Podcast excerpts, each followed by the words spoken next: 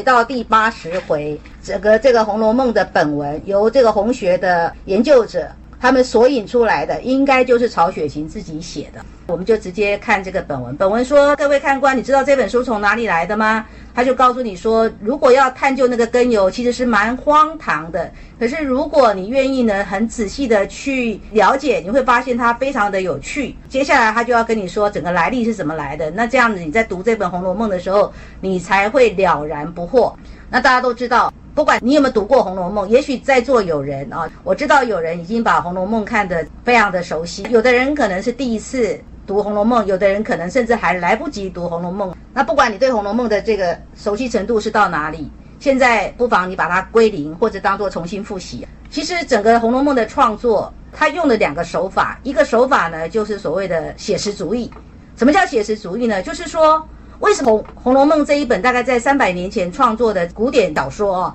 这三百年来为什么有那么多的人，不管是学术界的或者是非学术界的？都把《红楼梦》当做一个学问来研究，因为它所涵盖的笔触、涵盖的内容，其实是相当具有写实性。它的写实反映了所谓的封建社会的各个面相。这个面相呢，就非常的详细哦。譬如说，我手边有一本书，这本书应该是绝版了，因为这本书是台湾的地球出版社，作者呢是贺新辉跟金启华。那这个也是很幸运，我在二手书店买到的。所谓的写实主义，就是说你会在《红楼梦》里面看到，不管是文化的生活，这里面就包括居家的度日，或者是建筑的装饰、琴棋书画、食衣住行、言谈笑吟、行为举止、节日的习俗、亲朋的往来、社会的交友，这些你都会读到非常多彩多姿，而且五光十色的内容。这个就是《红楼梦》的写实。另外一个呢？你在第一集，特别是第五集第一回跟第五回，你马上会感受到这是一个浪漫主义。所谓的浪漫主义，就是借着神话，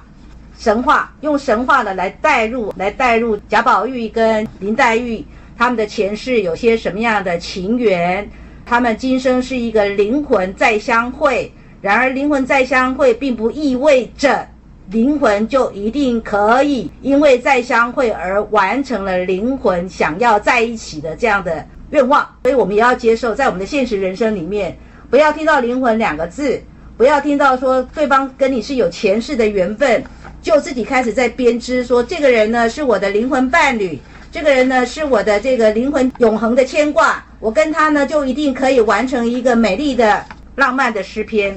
通常美丽浪漫的诗篇。它的现实的结果可能是幻灭，可能是会让你呢必须在灵性上做大幅度的成长的那痛苦的、残酷的生命现象。你们听我讲话觉得很好玩、很有趣哦，是因为其实人世间的喜乐跟人世间的痛苦往往是并存的。其实一个叫做阳光面，一个叫做阴暗面，只是世人多半喜欢阳光面，不喜欢阴暗面。再来，《红楼梦》这一本小说上百万字。然后它其实有相当大的阅读的难度哦，是因为多人在读《红楼梦》的时候呢，被里面很多的诗歌词曲，或者是赋，或者是歌咏，或者是诗谣，或者是谚语，或者是累文，或者是小调，或者是小曲，甚至灯谜、酒令、寄语、俚语、禅诗、古诗、古骈文给吓死了。的确。它相当的难，所以其实要把《红楼梦》看好，这整个过程你也可以把它当做是一个训练你个人的耐性，也是一个非常好的静心的读书会的参与。你会发现说，如果你有能耐，从第一回到第八十回，你可以把它看完，你真的应该可以给自己拍拍手，因为你终于完成了一个大部头的小说的阅读。再来那个浪漫主义的部分哦，就是《红楼梦》的人物里面，其实非常着重的是一个艺术形象的塑造。也就是说，也许有人没有读过《红楼梦》，但是只要听到林黛玉这三个字，